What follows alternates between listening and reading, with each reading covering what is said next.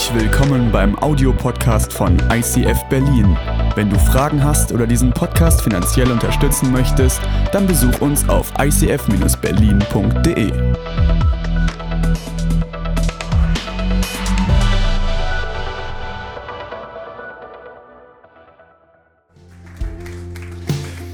Okay, die Frage ist, zu welchem Wert das jetzt passt. Wir werden das, wir könnten uns jetzt für Nachhaltigkeit entscheiden und das Recyceln fürs Mitarbeiter-Catering, aber das würde unserem Wert für Exzellenz äh, widersprechen. Deswegen ganz, ganz herzlichen Dank für die Leute, die heute Mitarbeiter-Catering machen. Und es lohnt sich im ICF Berlin mitarbeiten, weil wir haben Brasilianer und Brasilianerinnen. Wenn die kochen, da ist es schwer, die Figur zu halten. Also, ähm, Candy Crush wäre wahrscheinlich bei dem Publikum heute Morgen besser angebracht gewesen, oder? Aber ich hätte ja nie, nie glauben, träumen lassen, dass wir einmal Fruit Ninja live spielen im ICF. Das spricht für unseren Wert der Unkonventionalität. Nichts ist unmöglich. Also es funktioniert.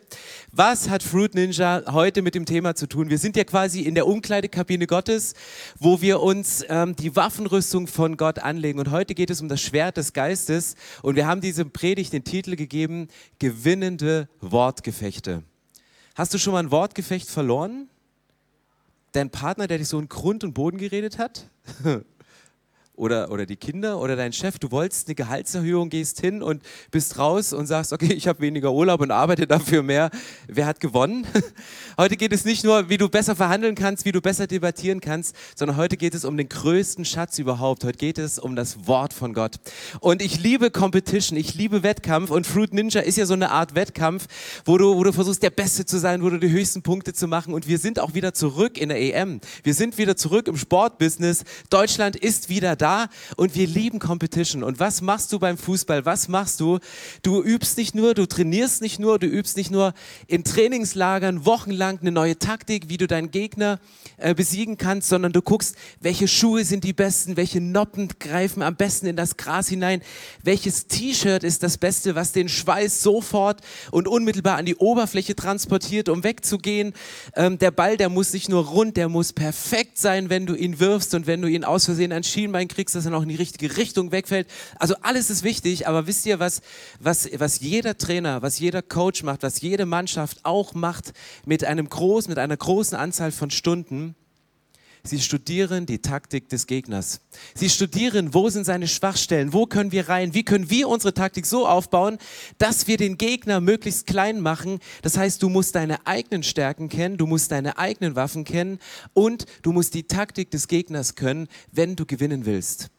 Und bei uns geht es darum zu gewinnen. Bei uns geht es nicht darum, Wortgefechte und Debatten zu gewinnen, sondern es geht darum, dem Sieger, der Jesus ist, der den Sieg bereits vollbracht hat, auf seiner Seite zu stehen und mit ihm und für ihn zu kämpfen. Und heute geht es nicht um Fußball, sondern es geht um, um, um Fechten und es geht um, um, um Degen, es geht um Florett, es geht um, um, um die, die Kunst, das Schwert richtig zu führen. Wieso kommen wir da drauf? Epheser 6, Vers 17, in diesem Kapitel der Waffenrüstung ist ein Vers beschrieben, setzt den Helm der Rettung auf, da geht es in den nächsten Wochen drum, und greift zu dem Schwert, welches der Heilige Geist euch gibt.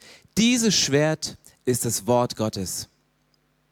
Wir sollen zu dem Schwert greifen und dieses Schwert ist das Wort von Gott. Warum gebraucht die Bibel hier ein Schwert? Schwertkampf ist in Deutschland nicht unbedingt als eine Sportart bekannt. Es ist nicht unbedingt die Sportart, wo man sagt, vielleicht noch, noch Degen fechten. Und du hast verschiedene Möglichkeiten. Du kannst mit einem Florett fechten, wo es darum geht, möglichst mit der Spitze des Gegners, mit dem Spitze den Gegner zu pieksen und zu piesacken. Das ist das, was wir oft rhetorisch gerne machen, wenn wir den Partner so auf Weißglut bringen wollen. Wenn wir jemanden so richtig ärgern wollen, dann fangen wir an, irgendwie zu, zu pieksen mit so einem Degen, mit so einem Florett und mit der Spitze immer wieder in dieselbe Wunde rein und, und vielleicht macht es der Teufel genau mit dir, dass er immer wieder mit dieser Spitze immer wieder in dieselbe Runde reinsticht und denkst, es ist gerade so ein bisschen verheilt und pieks ist wieder was drin.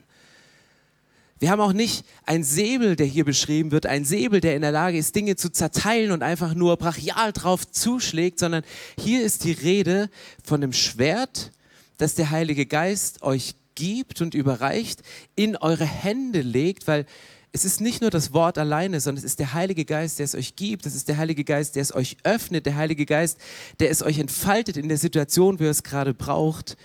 Warum ein Schwert?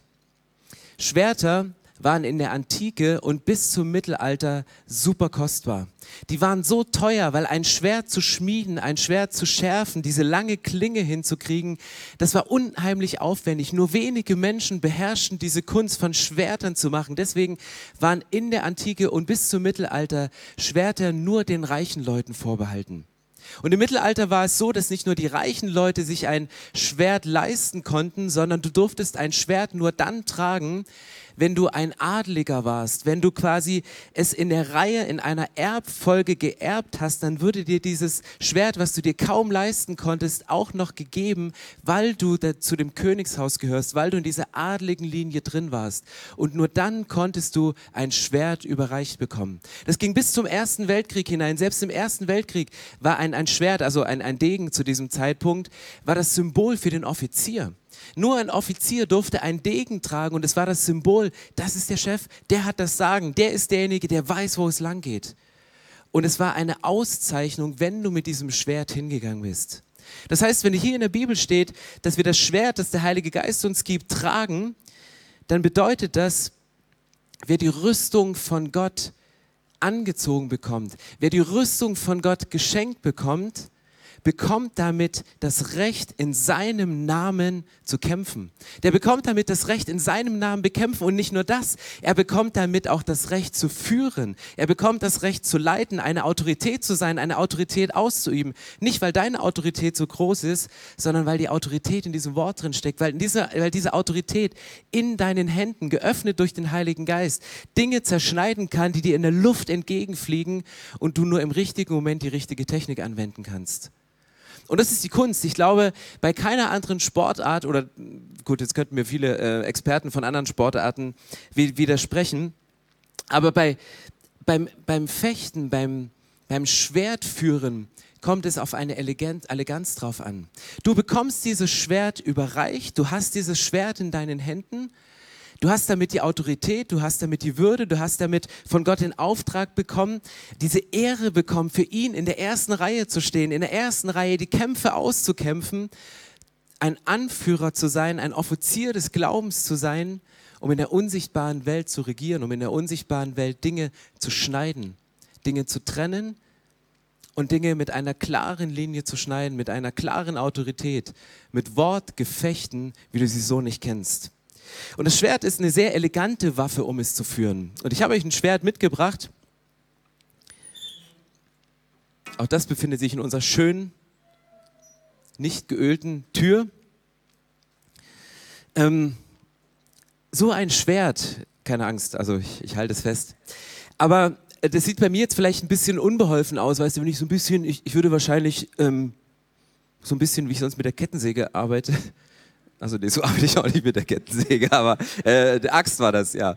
Ähm, also ein, ein Schwert, ich weiß nicht, was ihr für eine Sportart vor Augen habt, ob ihr jetzt wirklich an, an Florettfechten, was ja wirklich sehr, sehr, sehr, sehr filigran ist, oder an Degenfechten geht, oder ob ihr so an die koreanischen Kendo-Kämpfer kämpft. Das ist ja eine Sportart. In, in, in, Deutschland nicht so sehr bekannt, aber in Asien schon durchaus eine, eine, sehr, eine sehr filigrane Art. Aber du musst es lernen, das Schwert zu führen. Nur ein Schwert in deiner Hand, da kannst du alles falsch machen.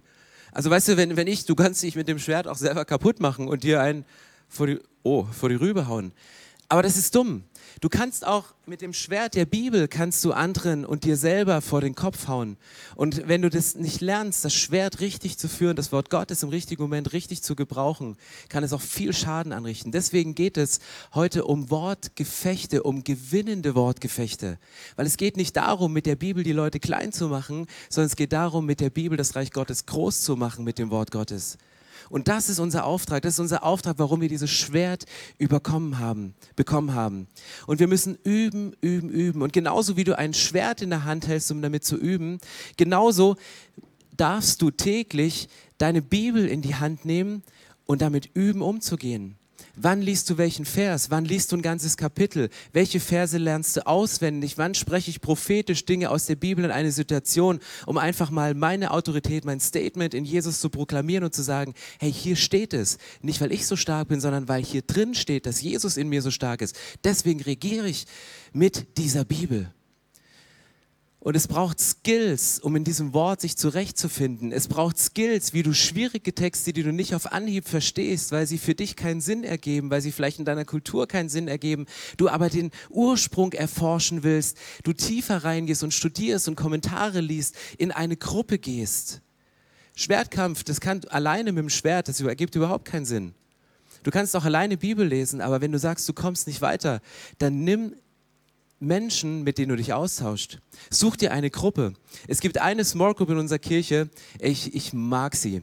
Alles junge Mädchen und die sitzen und die lesen die Bibel.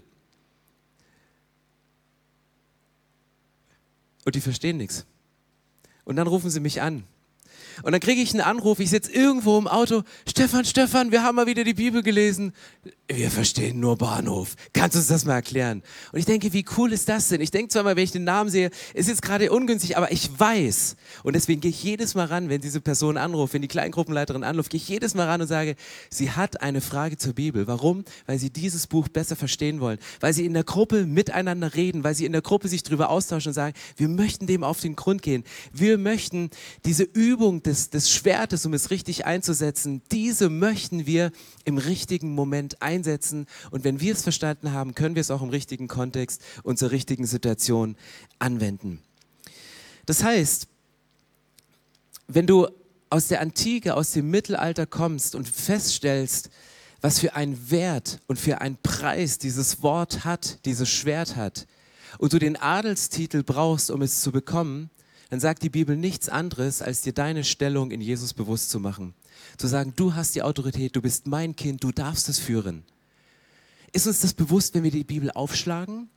Oder wenn wir sie im Schrank lassen, im Bücherregal stehen lassen, in der geschlossenen App in unserem Handy lassen, dass das so was Wertvolles, so was Kostbares ist, was du mit deiner Wiedergeburt geschenkt bekommst.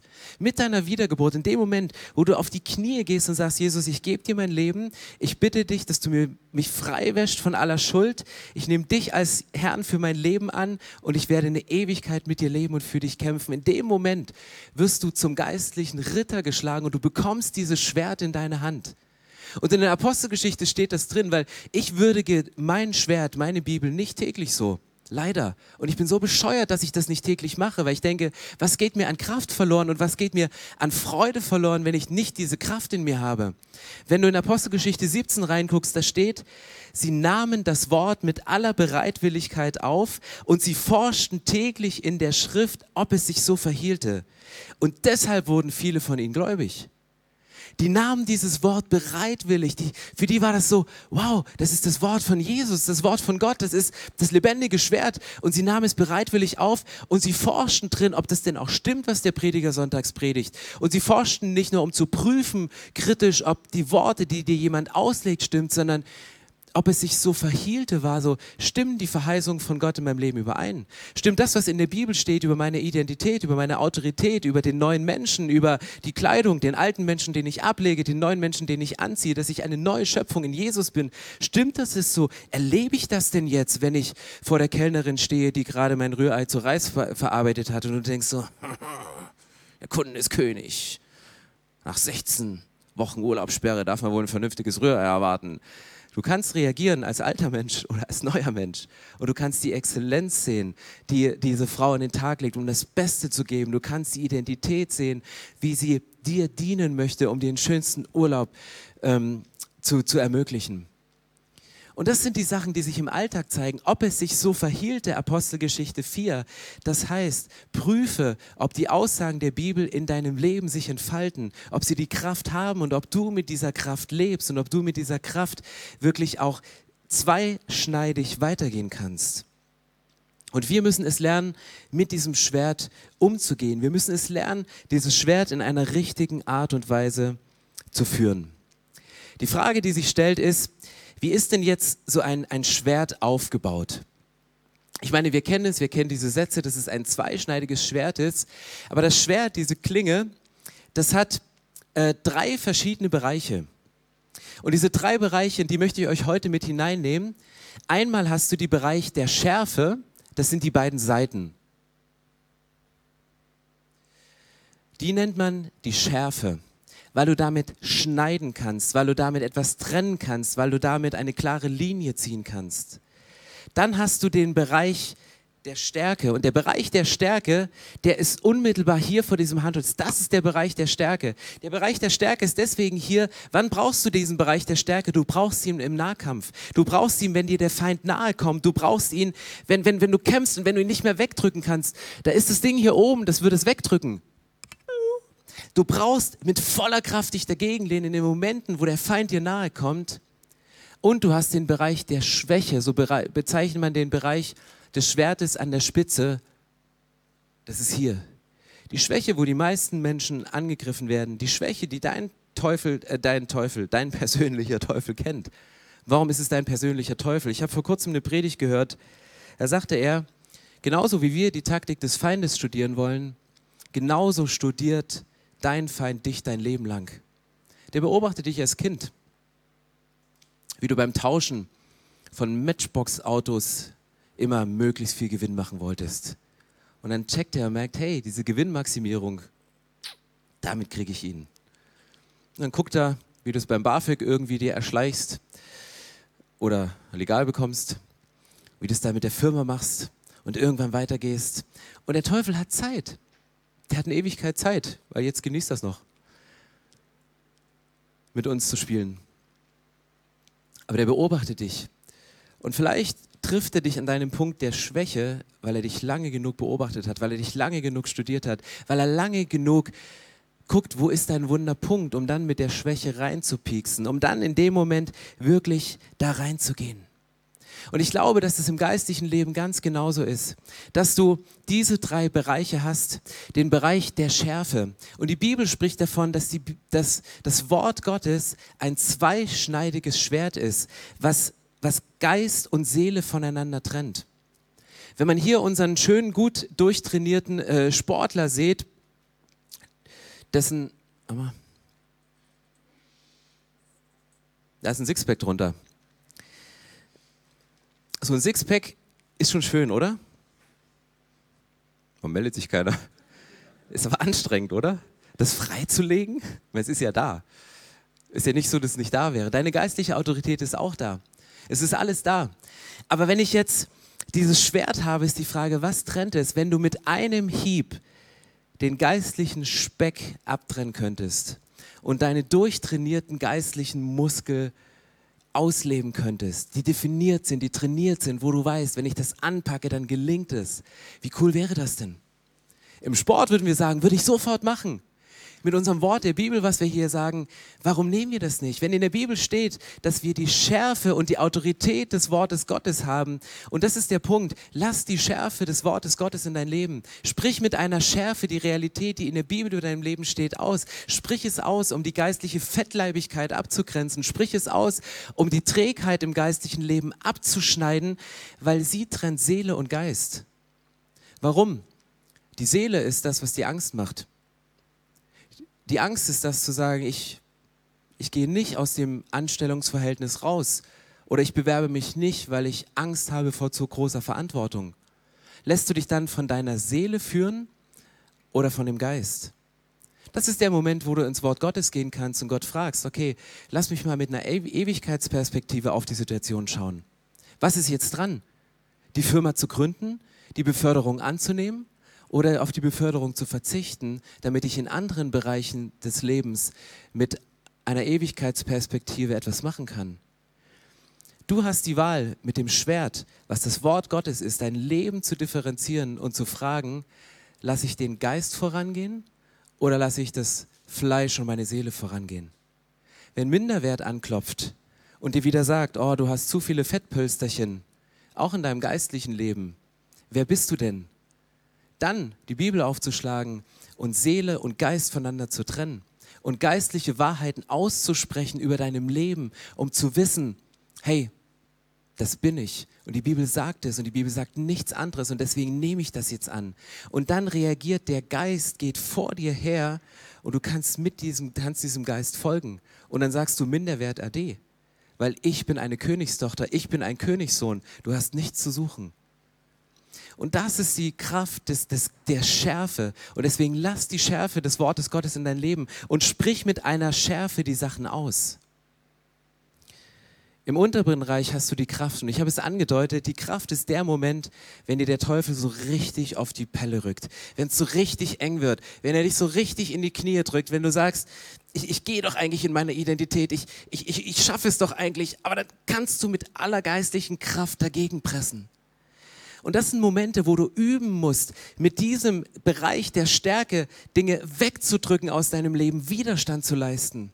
Vielleicht bist du im Moment gerade in einer Phase des Widerstandes, wo du dir ein Bibelvers immer und immer wieder vorsagen musst. Nicht die, die, die Bandbreite von Bibelversen, nicht deine Verssammlung, die du, du nimmst, sondern entwickle eine Stärke durch Wiederholung. Entwickle eine Stärke, indem du Briefe immer wieder liest.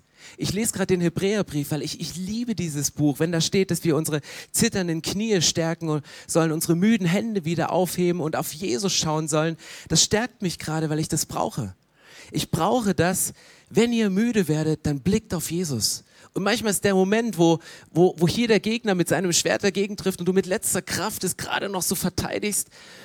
Es ist nicht da oben, es ist hier die Kraft, die du hast, indem du zitierst, indem du immer und immer wieder sagst, Herr Jesus, ich blicke auf dich, ich blicke auf dich. Meine Knie tun weh vom Knien, meine Hände tun weh vom Arbeiten, meine Hände tun weh vom Beten, aber ich, ich drücke mit letzter Kraft hoch. Und der letzte Bereich in diesem Schwert, das ist die Spitze. Das ist die Schwäche. Und bei den meisten Schwertkämpfen werden Menschen durch die Spitze verletzt. Die Momente, wo du mit letzter Kraft, mit der Stärke arbeitest, sind, sind eher gering. Die größten Momente und die größten Niederlagen, die du hast, ist in dem Moment, wo die Spitze dich trifft, wo es piekst, wo der Moment reinkommt und du sagst, hey, nicht schon wieder. Ich dachte, die Wunde ist verheilt und jetzt haut es wieder rein. Lass die Schärfe des Wortes Gottes an dein Leben. Nutze die Stärke des Wortes von Gott, weil es hat Autorität in dem Moment, wo du es aussprichst. Aber sei dir auch deiner Schwäche bewusst. Sei dir bewusst, dass nicht nur du den Gegner studierst, sondern dass der Gegner dich studiert. Und das ist der Punkt, an dem dich der Teufel nämlich genau haben will. An deiner Schwäche. Um dich an deiner Schwäche zu kriegen. Weißt du, was das Problem unseres Gegners ist, wenn er dich an deiner Schwäche kriegen will? Weißt du, wer an deiner Schwäche steht? Es ist der Stärkste überhaupt. Wenn der Teufel dich an deiner Schwäche hat, steht er direkt Jesus gegenüber. Guck dir direkt Jesus ins Gesicht. Warum kann ich das so sagen? Weil 2. Korinther 12, Vers 9 steht, doch der Herr hat zu mir gesagt, meine Gnade ist alles, was du brauchst, denn meine Kraft kommt gerade in Schwachheit zur Vollendung. Wenn der Teufel dich an deiner Schwäche packen will, steht er direkt Jesus gegenüber. Was machst du in dem Moment?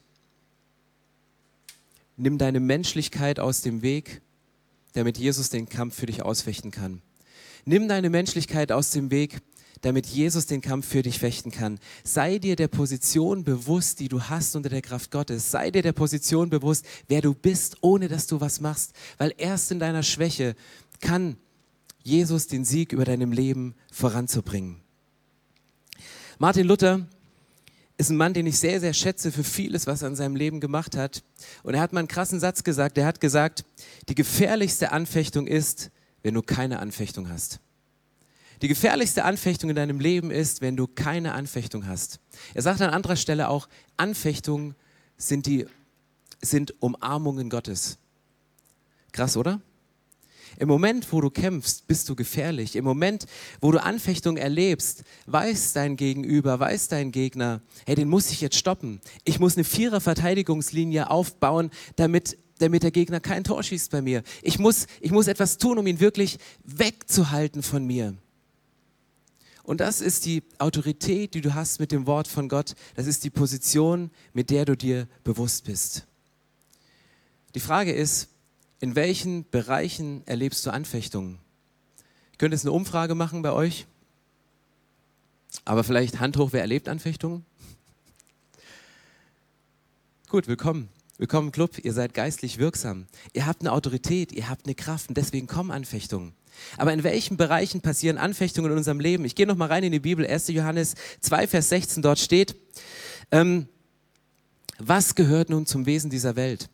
Selbstsüchtige Wünsche, die Gier nach allem, was einem ins Auge fällt, das Prahlen mit Wohlstand und Macht, all dies kommt nicht von Gott, unserem Vater, sondern gehört zu dieser Welt.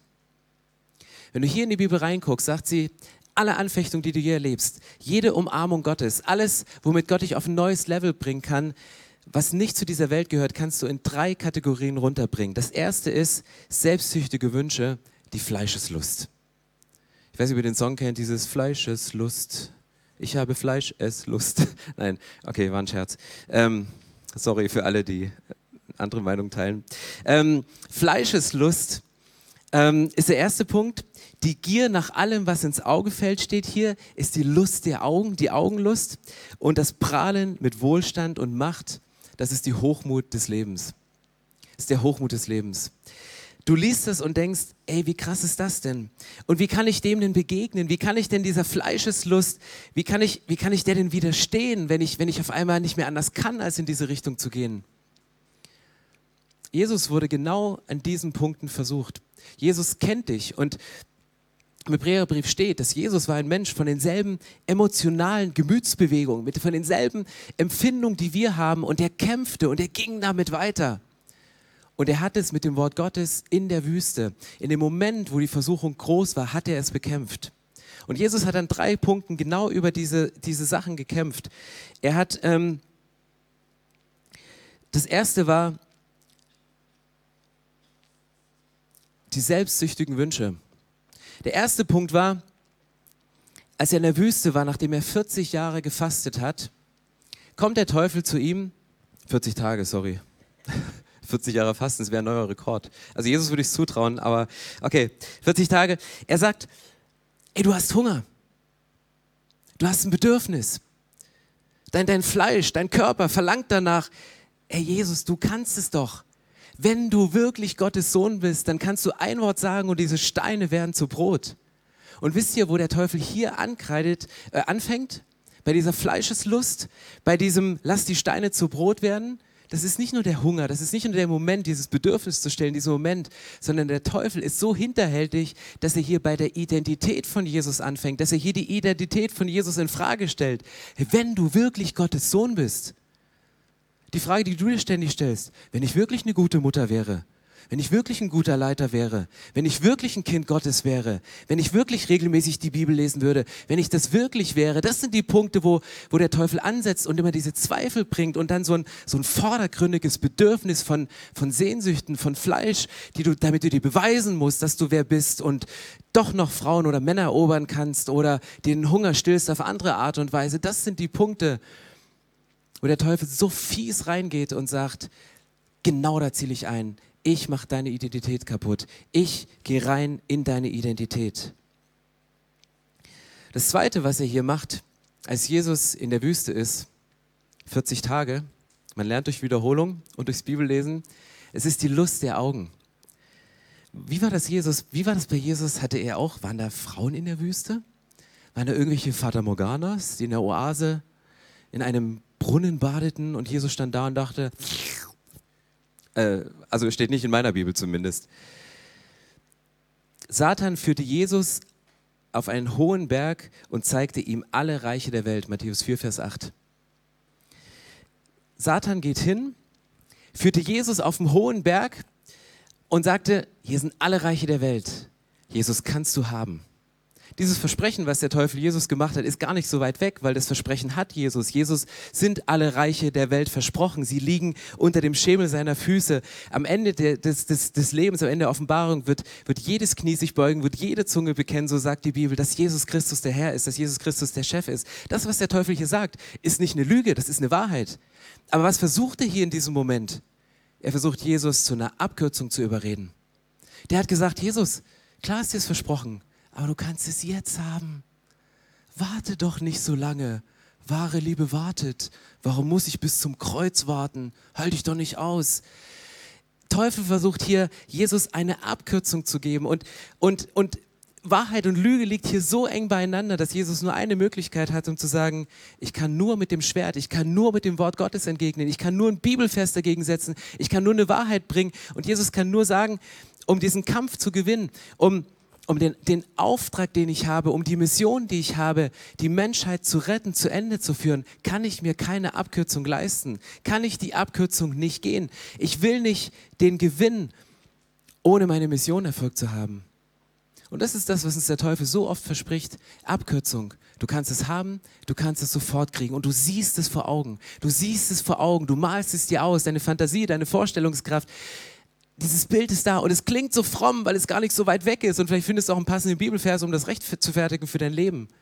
Aber geh bitte keine Abkürzung auf Kosten deiner Mission. Geh bitte keine Abkürzung auf Kosten deiner Berufung, des Auftrages, den Gott für dich vorgesehen hat, sondern zieh das Ding bis zum Ende durch. Nimm dein Kreuz auf dich und geh damit bis zum Ende. Geh damit bis zu Jesus. Und das Letzte, um das es hier geht, ist das Prahlen mit Wohlstand und Macht. Und auch da ist in der Wüste genau dieser Moment, wo der Teufel versucht, Jesus anzufechten und Jesus kann diesen Kampf, die Anfechtung nur gewinnen, indem er das Schwert des Geistes, das Wort Gottes hochnimmt und dagegen kämpft und sich damit wehrt, indem er im Nahkampf mit dem Teufel alle Kraft aufnimmt, um, um dagegen zu kämpfen.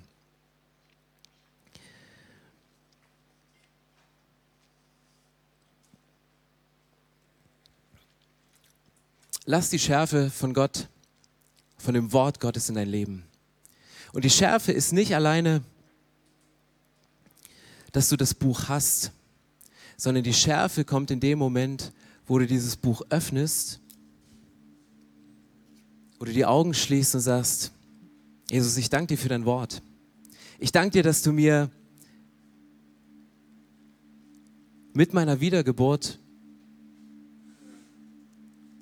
die Autorität gegeben hast, in der unsichtbaren Welt zu kämpfen. Ich bitte dich, Heiliger Geist, öffne mir dieses Wort.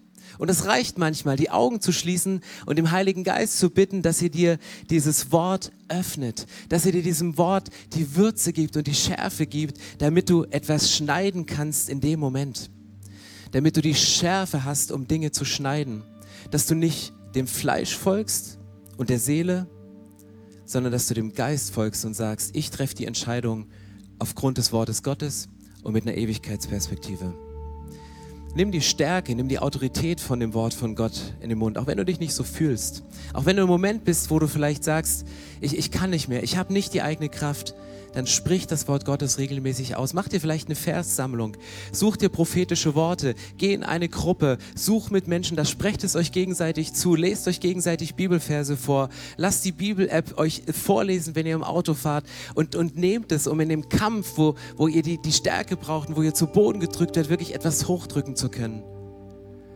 Und wenn es zum Bereich der Schwäche kommt, wenn der Teufel wieder versucht, euch zu pieksen, dann seid euch bewusst, wenn der Feind dich auf deine Sünde hinweist, auf deine Schwäche, dann weise du ihn auf das Kreuz hin.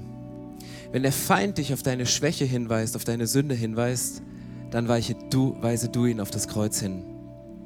Und das ist die Kraft der Autorität, die in diesem Wort steckt. Das Kreuz.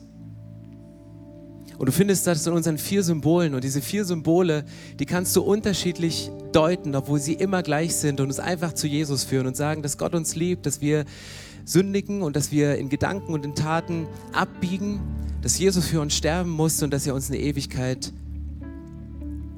bei ihm verspricht. Aber wisst ihr, wie du das praktisch anwenden kannst, indem du dieses Wort öffnest und mit diesem Wort arbeitest? Lies dir mal zum Symbol des Herzens alle Stellen durch, die über deine Identität, über deine Autorität, über das, was du in Jesus bist, über das, was Jesus durch dich gemacht hat, durch. Das tut gut. Das baut dich auf. Das gibt dir die innere Stärke, dahin zu gehen. Du kannst auch die Bibel aufschlagen, um das zweite Symbol für dich zu entdecken. Wenn du denkst, ich habe doch keine Schuld in meinem Leben, dann bitte mal Gott dir Sündenerkenntnis zu zeigen. Und dann schlag die Bibel auf und dann geht's ins, ins Micro-Coaching.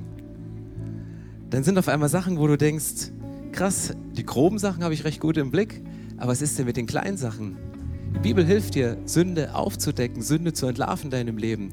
Das dritte Symbol ist, wenn du die Bibel aufschlägst und die Stellen liest über Jesus, was er gemacht hat, wie er ans Kreuz gegangen ist, wie Jesus, wie Jesus den Weg bis zum Ende gegangen ist und wo er vielleicht manchmal denkt, hätte ich doch damals in der Wüste, als, als dieses Angebot dastand, die Abkürzung zu nehmen, ohne dieses lästige Kreuz in den Himmel zu kommen und alle Reiche zu haben, hätte ich damals nicht Ja sagen sollen. Jesus nimmt dieses Kreuz auf die Schulter und er läuft im vollen Bewusstsein, wenn ich diese Last jetzt trage, nehme ich Hunderten, Millionen von Menschen, die auf dieser Erde leben, die kämpfen, die ihren Schwächen ausgesetzt sind, die von alleine nicht mehr können, nehme ich die Last von den Schultern und ich verspreche ihnen, eine Ewigkeit mit mir zu wohnen. Und dann schau in die Bibel und lies mal die Bibel unter dem vierten Symbol, unter einer Ewigkeitsperspektive. Lies mal, was die Bibel drüber schreibt, was dich im Himmel erwartet wie sie dein Leben auf dieser Erde einordnet, wie sie, wie sie Leiterschaft, wie sie Haushalterschaft, wie sie, wie sie den Umgang mit dem anderen Geschlecht, wie sie Reaktionen in Situationen einschätzt, wo du nicht mehr kannst aus eigener Kraft. Und ich möchte euch heute um eins motivieren, und ich weiß nicht, ob das gelungen ist, aber nehmt dieses Schwert wieder in die Hand. Das ist eine Motivation an mich,